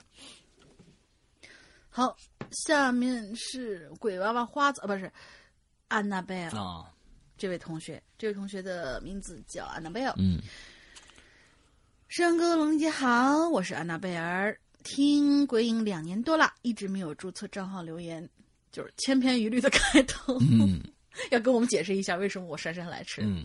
注册的时候刚好碰到了引留言的新话题，就来试试。嗯，本人现在在加拿大，每天熬夜学习，都会听鬼影提的事儿。其实我特别理解这些鬼友们，有因为有一些鬼友啊，真的是，就是说他忽然说话，他觉得他是自己是新人，但是其实他听了很长时间，他必须要证明一下，我不是新人哦，我不是萌新哦，啊，对他你必须要说一下，我觉得这样也好，对对，挺好，嗯。就是潜水党要出来冒个泡，新人要说我已经听了很久了，我都已经是吧？对，我一直啊不是一个特别胆儿大的人，所以尽量啊不会让自己身处什么危险的状况。但是有一次经历，真的挺让我，或者说已经吓破胆了。他当然，也许说出来是因为我胆小吧。他后面这么说了一句啊，嗯，是两年前的事儿了。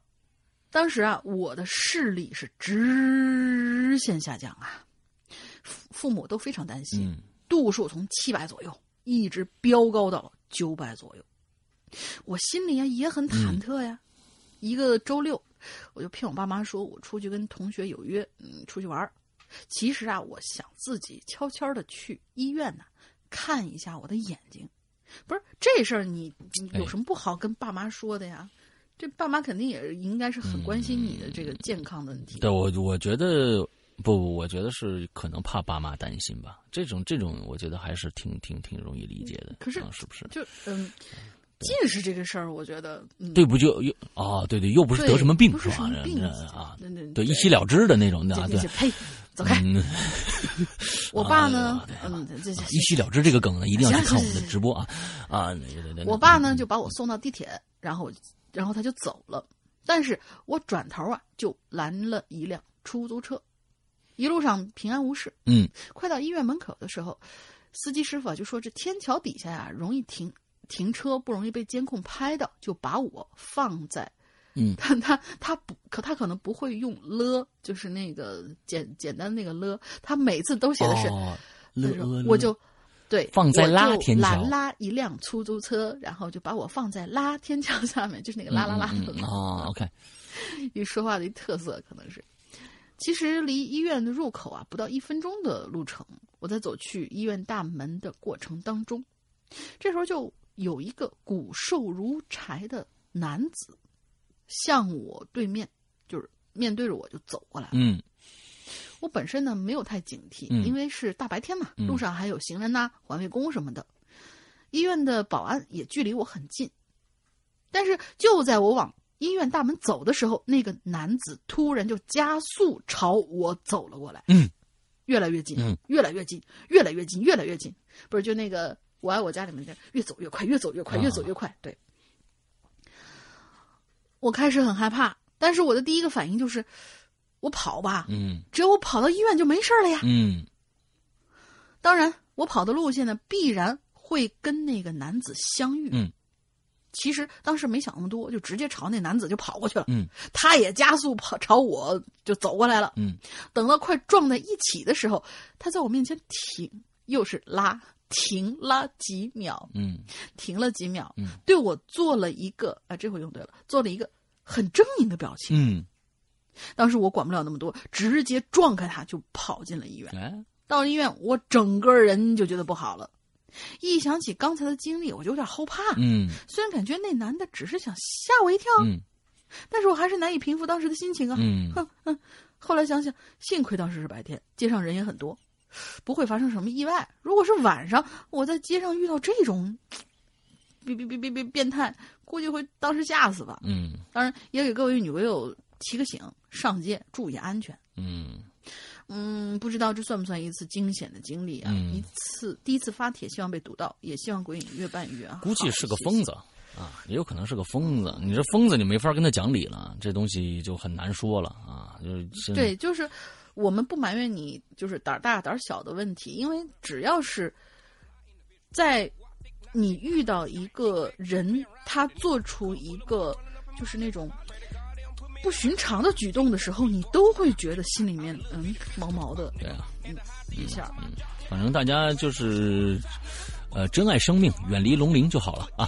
呃，下一个这个，嗯，又落回我身上了。呃，对，不，啊，行吧，嗯，行吧，行吧，可以，可以，嗯，好吧，嗯，这这这是离怪异的事情，我觉得大家大家提高警惕是最高最重要的啊。因为我今今天我们说起怪异的事情，说起怪异的事情，我又想起我那个包里面的帽子，我到现在都没想明白。对对对对，就是，嗯，对对对，我我又出了个怪事儿，就是。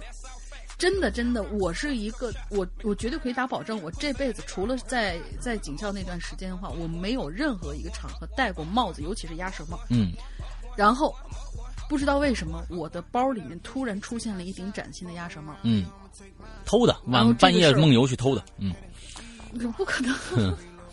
然后这个事儿，我就在群里面问我，我就问问我师傅，我说你是不是什么什么时候帽帽子戴错了？你丢帽子了吗？没有啊。嗯，然后到现在这个案子都没有破。